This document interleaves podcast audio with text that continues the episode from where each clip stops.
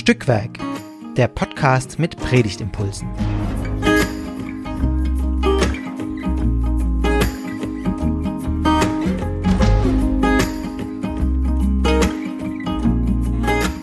Hallo und herzlich willkommen zu einer weiteren Ausgabe von Stückwerk, dem Podcast mit Predigtimpulsen.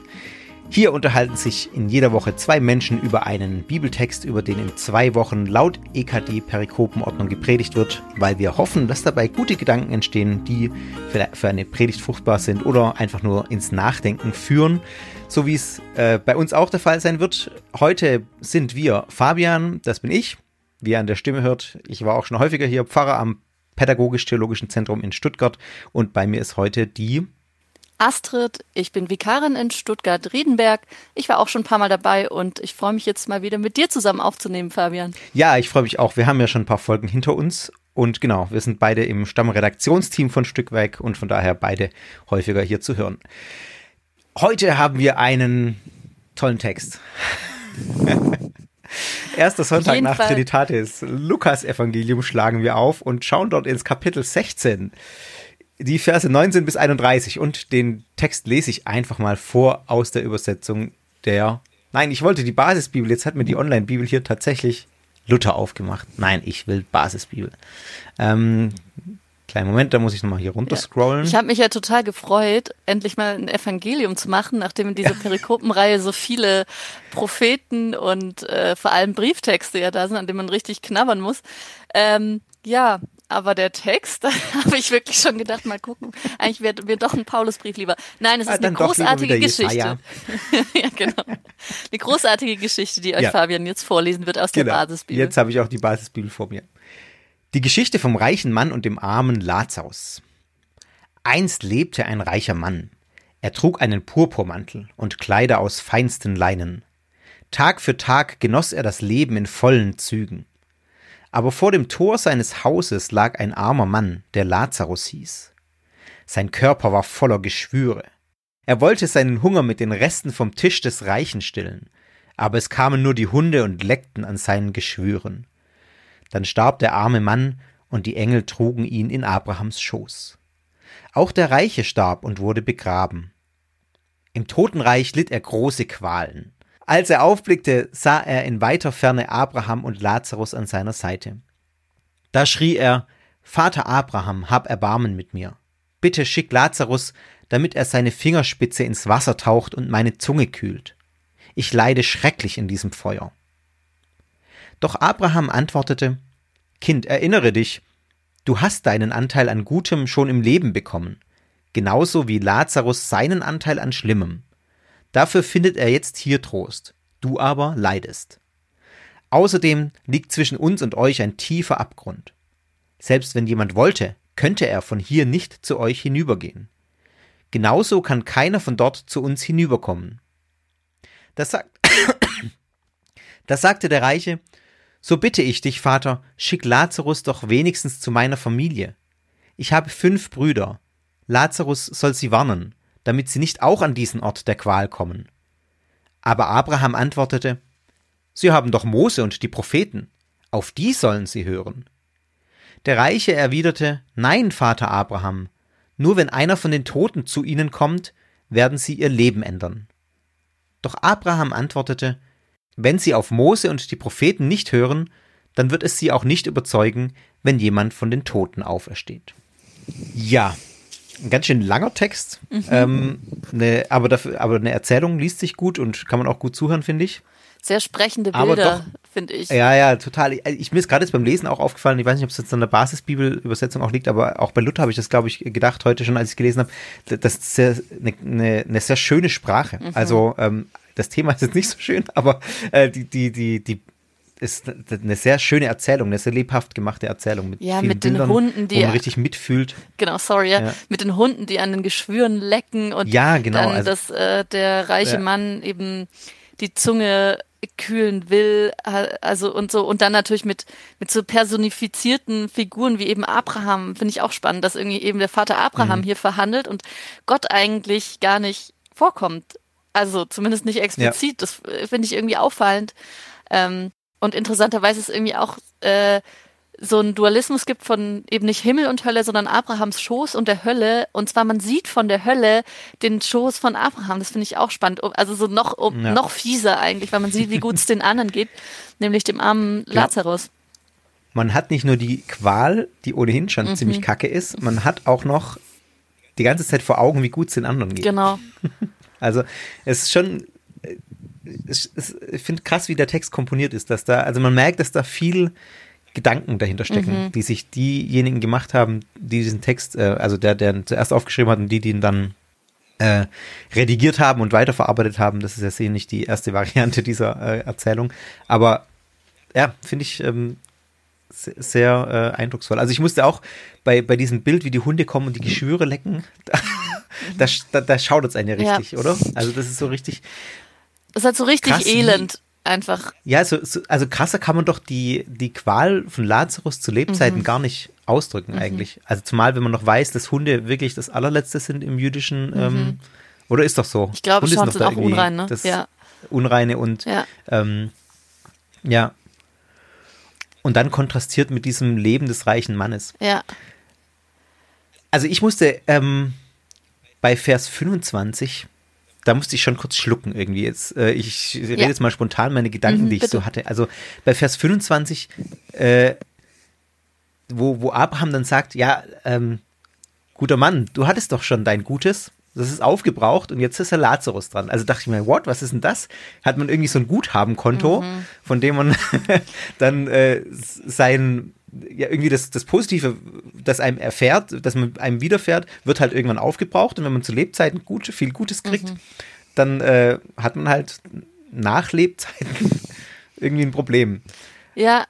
Also klar, der Gedanke, der dahinter steht, ist, schon, ist mir schon irgendwie klar, aber die, das, wenn man das mal krass zu Ende denkt, ist schon, ähm, schon irgendwie ein, ein, krasses Bild, das da dahinter steht.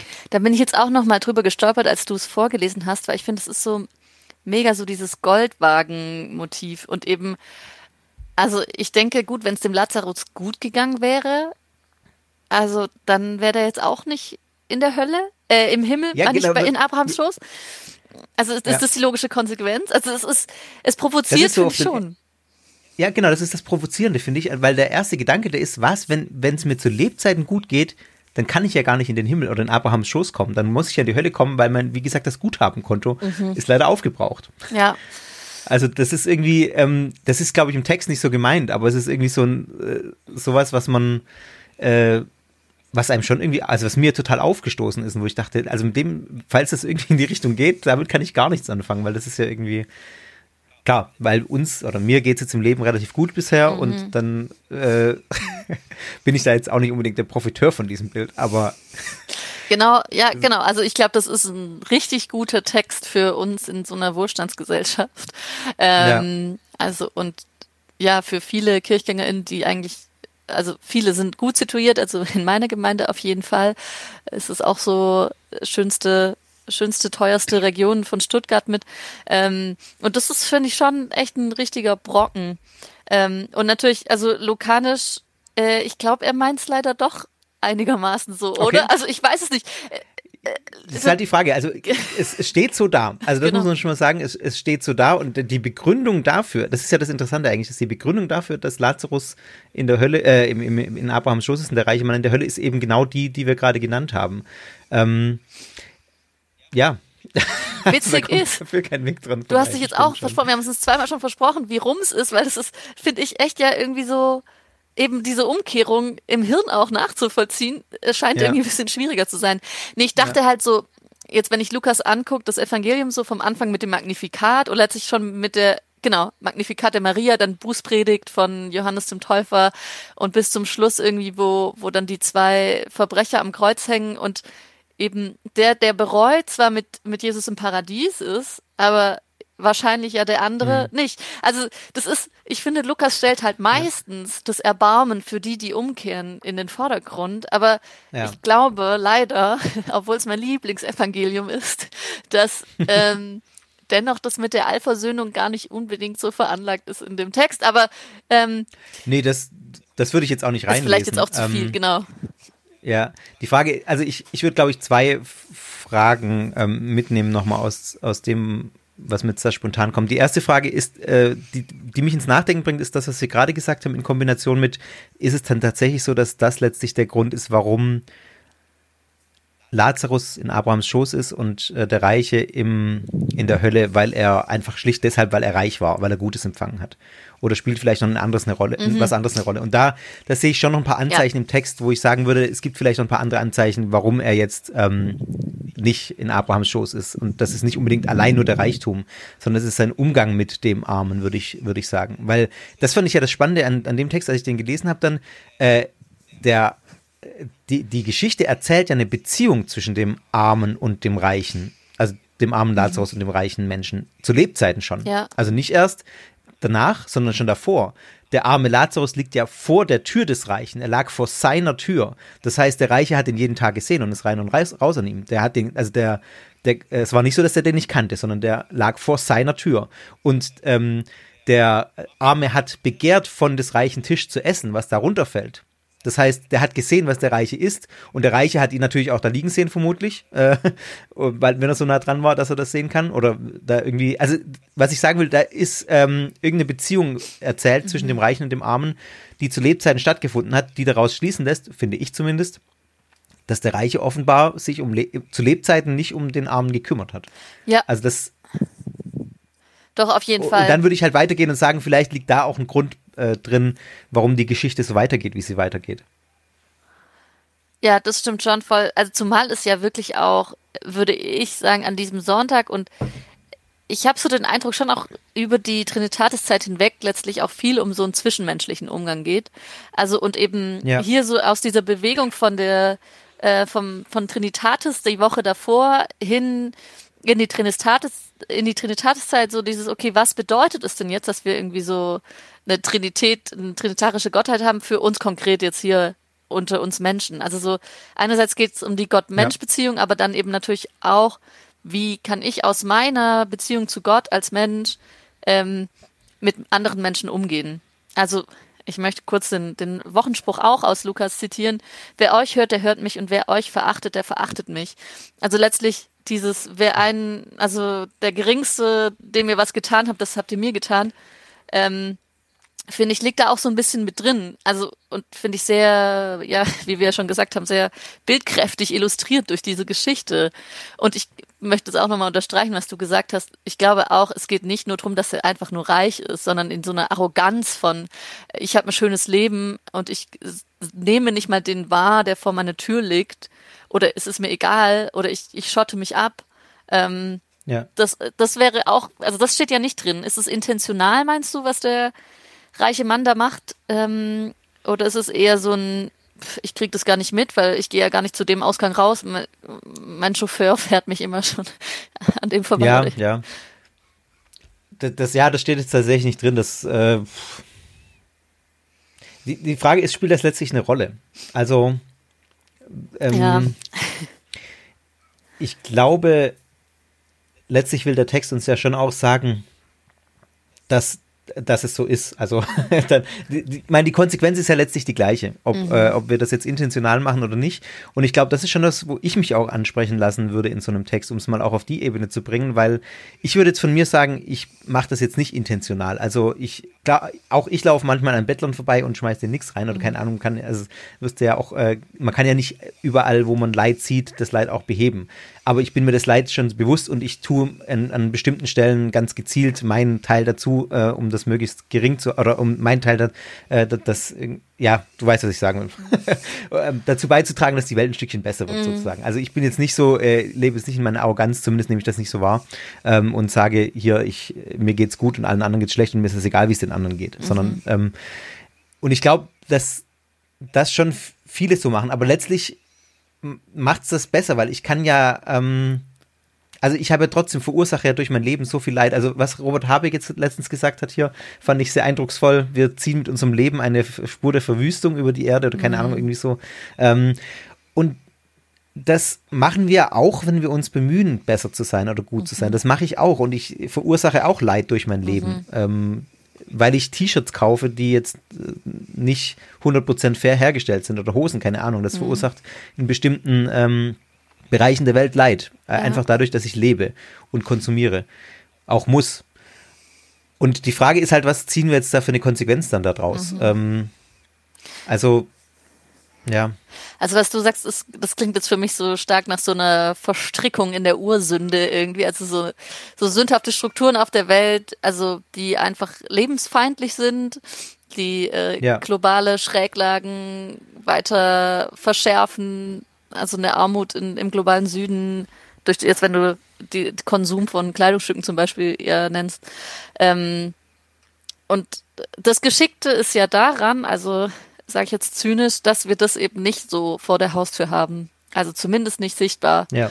Ähm, und tatsächlich, ja, da ist es, sagst du, es ist nicht intentional. Du musst auch konsumieren, irgendwas anziehen. Ähm, genau. Aber genau, wenn ich dich richtig verstanden habe, würdest du sagen, es ist ja trotzdem nicht weniger schlecht, sage ich, oder schlecht. Aber ja, ich glaube, in dem Fall kann man wirklich. Ja, sag mal, die Konsequenz für die, für die anderen ist das Gleiche. Ja. Also ob, ob jetzt ein, ja. äh, ob, keine Ahnung, wir machen es mal ganz konkret. Ich laufe in der Fußgängerzone an einem, äh, äh, einem, äh, einem bedürftigen Menschen vorbei, mhm. der da liegt und jetzt Geld will oder ähm, keine Ahnung. Und dann kann ich da entweder vorbeilaufen und sagen, mir ist völlig egal, wie es dem geht. Wurscht. Mhm. Und ich laufe weiter. Äh, mir geht's gut. Schön, dass es mir gut geht. Mir ist egal, wie es anderen geht. Oder ich kann vorbeilaufen und sagen, ähm, ich, ich entscheide mich jetzt bewusst dafür, ihm jetzt konkret gerade nicht zu helfen, weil aus, aus Grund XY, weil ich mhm. gerade dem Menschen vorher geholfen habe und jetzt äh, nicht die Kapazität habe, ihm noch zu helfen. Versteh, also ich weiß, es ist schwer ja, auszudrücken, aber verstehst du, was ich meine? Also, ähm, und ich kann eine gute Grundintention haben, aber trotzdem jetzt nicht jedem Menschen helfen, dem, der mir auf dem Weg ja. begegnet und Hilfe braucht. Und für den einzelnen Menschen ist es aber ja völlig egal, aus welcher Intention ich das mache. Mhm. Also die Konsequenz für diesen einzelnen Menschen ist ja die gleiche. Ja, das stimmt. Und das, so könnte man ja jetzt hier bei Lazarus auch, das, deswegen bin ich draufgekommen. Ich, ich schweife jetzt gerade auch ein bisschen ab, weiß, mal gucken, ob wir einen Bogen irgendwie wieder kriegen. Aber deswegen bin ich draufgekommen, weil, ähm, weil das hier ja ähnlich ist. Äh, die Frage, ob das intentional ist von dem Reichen mhm. oder nicht, ist ja für den Lazarus letztlich egal. Ja. Und trotzdem hänge ich da, weil ich das irgendwie einen spannenden Punkt das, ja. finde. Und ich glaube, wenn ich, wenn ich dazu ja. predigen würde, würde mich das schon irgendwie auch reizen, diese Frage nach, nach Intentionalität nachzugehen. Also was, wie wollen wir eigentlich miteinander umgehen und was, wie viel an Leid von anderen Leuten wollen wir auch an uns ranlassen? Also ich selbst beobachte bei mir jetzt seit dem Krieg in der Ukraine sehr stark, dass ich das von mir weghalte. Also das ist echt, ja. ich gucke ganz wenig Nachrichten. Ich, ähm, ich kriege auch manche Sachen dann irgendwie nicht mit und manchmal frage ich mich, warum ich das so, so weghalten will, um hier irgendwie doch ein schönes, unbeschwertes Leben zu haben oder, oder nicht. Ich meine, trotzdem mache ich Friedensgebete und so weiter und mich berührt es schon. Und wenn ich dann doch mal ähm, ja, Tagesschau gucke und da eben Leute porträtiert werden, die ihre Kinder verloren haben und so, das geht mir halt echt richtig schnell, richtig nahe auch. Und ich merke, das ist eben irgendwie auch ein Stück Psychohygiene. Aber wenn ich, also mich, von daher hat mich das der Text schon sehr ähm, angesprungen und auch sehr herausgefordert, weil ich merke, ja, ich, also ich glaube, ich bin schon auch oft dieser reiche Mann. Also so, der sich nicht interessiert. Also, oder interessieren will. Oder das bewusst weghält, weil sonst das Essen nicht mehr schmeckt. Also, das, ja. und ich glaube, das, das wäre eine Spur, der ich auch nachgehen würde in der Predigt. Ähm, die spannend fände, zu sagen, wo halten wir Leiden weg und andersrum, wo sind wir achtsam? Also Kirchenjahr Evangelisch schreibt hier achtsam bleiben für die Stimme Gottes zwischen den vielen Stimmen um uns. Fand ich irgendwie, ja. also Achtsamkeit ist natürlich ein schönes Schön, ja. Modewort und gleichzeitig finde ich es wirklich auch eine tolle, also es ist so eine schöne, äh, bewusste Wahrnehmung und eben eine Achtsamkeit ja. zeigt ja auch, ähm, dass man ein gutes Miteinander will. Also achtsam für sich oder eben in dem Fall für andere auch. Ja. Und ich, mir ist gerade nochmal der Gedanke gekommen, wo du das ausgeführt hast mit dem, wir haben jetzt die ganze Zeit, also wir haben äh, am Anfang gesagt, oder äh, irgendwann zwischendurch haben wir gesagt, dass äh, die Begründung dafür, dass, äh, dass, dass der Reiche in der Hölle ist und Lazarus in Abrahams Schoß, so rum, ähm, sei laut Vers 25, dass der Reiche Gutes empfangen hat im Leben. Das ist aber nur Vers 25. Mhm. Ich habe jetzt gerade nochmal weitergelesen und dachte dann auch, also es geht ja danach um die Frage, sagt ja der Reiche, ja. schicke Lazarus auf die Erde wieder oder zu meinen Bekannten und sag und, und sorge dafür, dass sie umkehren, dass sie Buße tun. Aber von was denn Buße tun? Und dann ist die, ähm, also die können ja nicht äh, Buße tun davon, dass sie reich sind, dass sie Geld mhm. haben. Das ist ja mhm. an sich nichts, wofür man Buße tun kann. Mhm. Aber was ist dann denn der Punkt? Der Punkt ist, Vers 31, hören sie Mose und die Propheten nicht. So werden sie auch nicht über sich überzeugen lassen, wenn jemand von den Toten auferstünde. Und was steht denn in Mose in den Propheten? Du hast gerade äh, irgendwie auch so im ne Nebensatz ähm, dieses, Sozi also dieses, was die Propheten verkündet haben, ist ja eine, gerade diese Form von Sozialkritik auch, wo wir gerade gesagt mhm. haben, das Kümmern um die Bedürftigen, das, was du jetzt gerade auch ausgeführt ja. hast. Ähm, dieses Achtsamsein auf die Bedürftigen. Also der, das steckt hier tatsächlich jetzt, wo ich es nochmal so lese, in dem Text ja auch drin. Wenn man sich fragt, was ist denn das, was hier eigentlich der Punkt ist, dann ist es vielleicht nicht Vers 25, du warst reich und landest deswegen in der Hölle. Hahaha. ja. Sondern es ist äh, der Punkt, ähm, tu Buße, schau auf das, was das Gesetz und die Propheten wollen. Und das ist, könnte man zumindest in einer Art so lesen, dass man sagt, das ist ähm, sich umeinander kümmern, sich um das eigene äh, Volk auch kümmern, Volk Israel, keine Ahnung, auf die Bedürftigen schauen, seine Macht nicht missbrauchen, solche Dinge. Ähm, ist ja das, was bei den Propheten rauf und runter äh, kritisiert wird sozusagen. Und das ist das, worauf die hören sollen. Und das haben sie. Ja. da brauchen sie niemanden, der von Toten aufersteht, sondern das hat man. Das haben, äh, das haben wir auch. Äh, und äh, wir brauchen trotzdem jemanden, der von Toten aufersteht, äh, Nebensatz. Aber ähm, genau, wir haben auch äh, diese Aussagen aus, aus dem Gesetz und den Propheten, wenn mhm. uns hier jetzt mal in, in, im Text bleibt. Ja, mir kam bei dieser Passage, so diese Micha-Vers, ähm, es ist dir gesagt, Mensch, was gut ist. Also so, Leute, ihr wisst es doch eigentlich. Ja, ähm, ja. Dann handelt danach. Und ich finde es so interessant, dass der reiche Mann dann eben auch in so einem Mehrschritt irgendwie auch Abraham, bitte, bitte, bitte, äh, lass dir noch wenigstens meine Zunge benetzen. Und dann bittet er eben doch solidarisch, aber für seine Brüder, also immerhin Bluts, ähm, ja. aber immerhin für andere, wenigstens die soll er warnen, dass die nicht auch hier sind. Also ja. das finde ich irgendwie auch ja dann schon groß von ihm, ähm, dass er sagt, ah ja, dann treffe ich immerhin meine Brüder nachher in der Hölle wieder. Nee, sondern denen soll es nicht so schlimm gehen wie mir. Ähm, ja. Das finde ich schon auch fürsorglich ein Stück weit. Und aber Abraham bleibt hart und mimt hier einerseits den liebenden äh, Erzvater gegenüber dem Lazarus, aber auch den Zuchtvater gegenüber dem reichen Mann, habe ich den einen. Ja. Also der bleibt ja knallhart. Ähm, das ist schon auch heftig. Ja, aber kommt nicht drum rum, dass das ein krasses Gottesbild ist, was da dahinter steht. Also da, ähm, damit habe ich auch echt meine Probleme, muss ich gestehen. Ja. Und äh, das äh, ähm, vermutlich würde ich in einer Predigt, wenn ich predigen würde, äh, das jetzt nicht so explizit, also ich würde eher in die Richtung gehen, die du gerade angesprochen hast, weil das ist schon, das scheint mir auch das Wesentliche zu sein hier, mhm. ehrlich gesagt. Ähm, aber natürlich ist es ein krasses, äh, ein krasses Gottesbild, das dahinter steht und ein, ein, krasser Dualismus auch irgendwie. Also es gibt ja diese zwei Bereiche, Abrahams Schoß und die Hölle, ja. äh, hier in der Erzählung. Ja. Ich, und ja.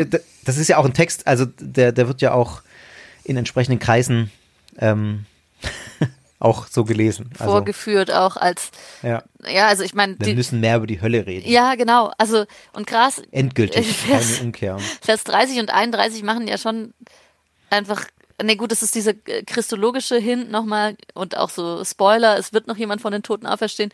Ähm, aber interessant finde ich ja wirklich, dass diese, äh, dass das so schon vor der Memento Mori äh, Text ist. Also so denk an deine Sterblichkeit mhm. und das, und dass du eben entsprechend handelst hier in der innerweltlich, ähm, weil sich der Lohn auszahlen wird. Also schon, genau, ein sehr unbarmherziger, berechnender Gott auch, der sich da zeigt. Ähm, ja. Also, ja. Also wenn man es jetzt mal ein bisschen davon absagt, ich mache es jetzt bewusst, ähm, dass es theologisch vielleicht nicht mehr ganz zu Lukas passt, aber man könnte das ja auch ähm, so, so lesen, ähm, dass man sagt, also es gibt ein zu spät, um gut zu handeln. Mhm. Es gibt auch in meinem Leben ein zu spät, um gut zu handeln äh, und das als Mahnung verstehen sozusagen.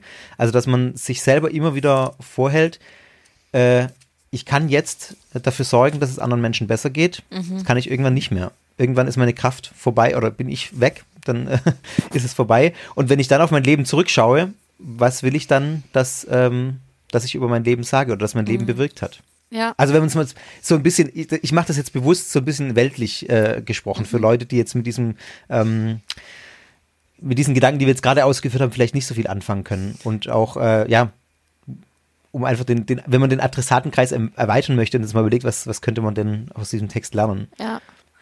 Also das sind Gedanken, die da auch mitschwingen, wenn man jetzt von diesem ganz krassen Hölle, Himmel, Hölle-Dualismus wegdenkt. Ja. Dass es einfach ein zu spät gibt. Punkt. Es gibt ein zu spät, wo ich noch gute Dinge tun kann Ja. auf dieser Erde für andere Menschen. Ja. Aber ja, inwieweit Ja, das ja, eine spannend. Ich meine, aber da kennt ne? ihr, liebe Hörerinnen, auch eure Gemeinde am besten. Ob ihr Ja. lieber da nochmal auch für die Ängstlichen, die, die Leute, die Angst haben, einfach vor der Hölle und vor der Verdammnis, nicht lieber auch eure Anfragen an dieses Gottesbild mitstellt.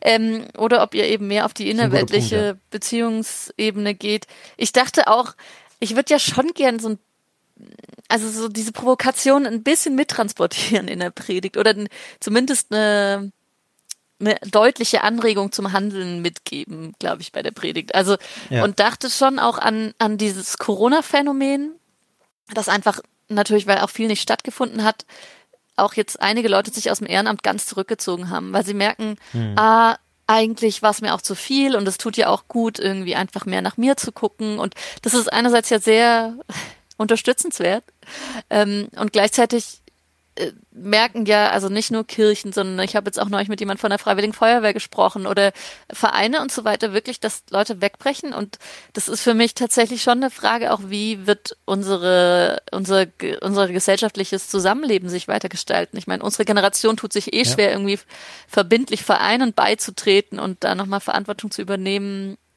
Ähm, und das wäre schon was, was ich mir irgendwie wünsche. Aber ich weiß nicht, das führt jetzt ein bisschen weg. Aber ich assoziiere einfach ähm, damit äh, zu sagen, hey, sei, also sei nicht nur achtsam für dich selber, sondern eben auch achtsam für deine Mitwelt, für deine Leute vor der Ja. Tür oder ähm, in deiner Stadt, in deinem Stadtbezirk. Ähm, also das Ja. die Achtsamkeit, einfach den Achtsamkeitskreis zu erweitern ähm, über mich und meine eigene Mitte und Happiness hinaus. Genau. Und jetzt machen wir zum Schluss noch eine Achtsamkeitsmeditation Genau. am Ende der Predigt. Ich glaube, da gibt es gut andere, die, die das besser machen können. Nee. Ja, genau. Ja, ich fand nochmal deinen Hinweis tatsächlich sehr, sehr wichtig, auch mit dem, dass, dass man da, glaube ich, sehr sensibel auch auf seine Gemeinde gucken muss. Wo predige ich? Ähm, wen habe ich da vor mir? Und äh, da dann entscheiden muss, welchen Punkt man auch macht und welche Aspekte man aufgreift. Weil man kann natürlich sehr viele Aspekte hier in dem, äh, in dem, in der aus der Geschichte auf, ausgreif, au, ah, aufgreifen. Ja, Also ich würde auf jeden Fall ähm, irgendwie diesen, diesen Text schon ordentlich vorkommen lassen in der Predigt, auch ehrlich gesagt so, weil der ist so gut geschrieben, also ohne Witz. Das ist eine richtig gute Erzählung. Und ähm, dass man irgendwie, auch wenn das Thema nicht so schön ist, wie gesagt, aber das irgendwie mal auch wirken zu lassen. auch dieses Erschütternde. Aber wie man das dann macht, Ja, ja. jemand, der toll vorlesen kann, sagt, Ja, ich glaube tatsächlich, da ging was verloren. Also man hat ja manchmal die Idee, dass man es mit einem Anspiel macht oder Mhm. so. Das würde ich da, glaube ich, tatsächlich eher nicht machen, weil da ginge was verloren, glaube ich.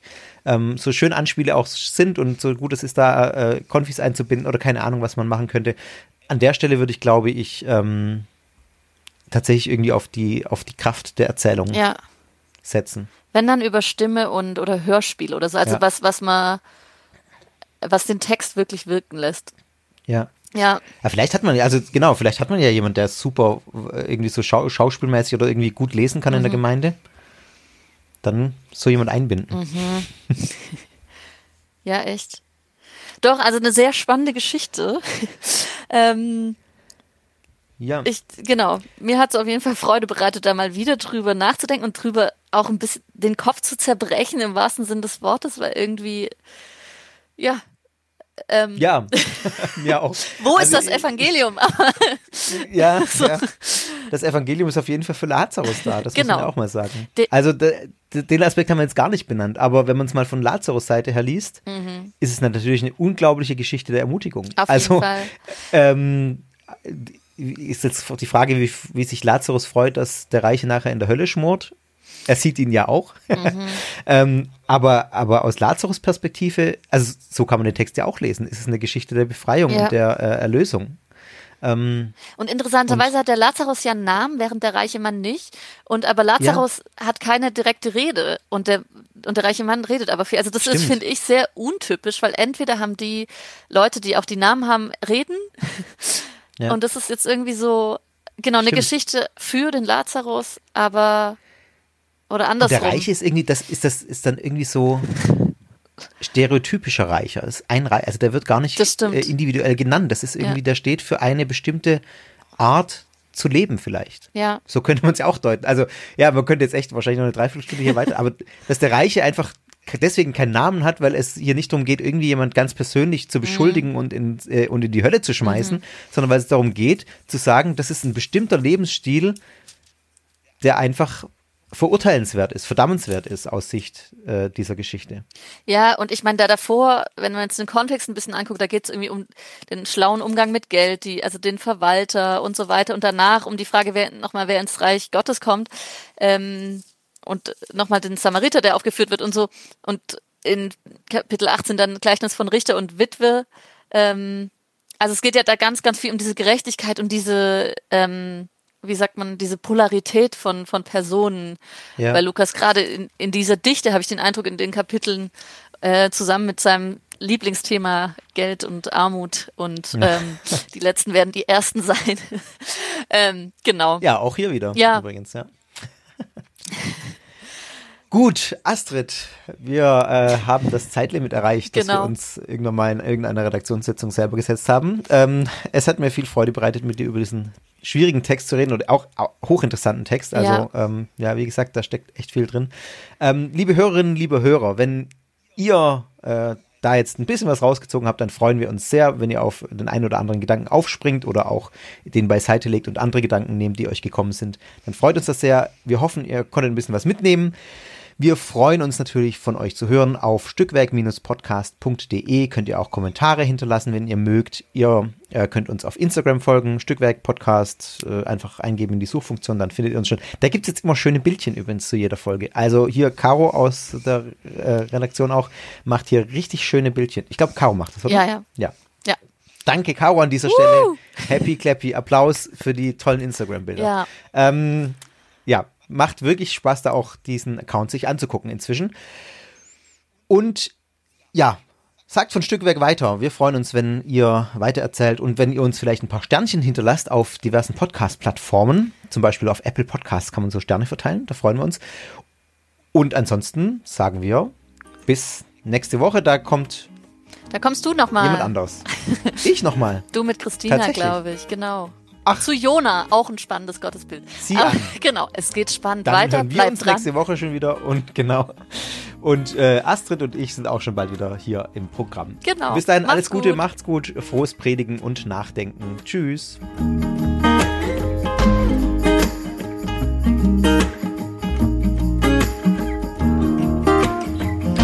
Dieser Podcast ist Teil des Ruach Jetzt Netzwerks.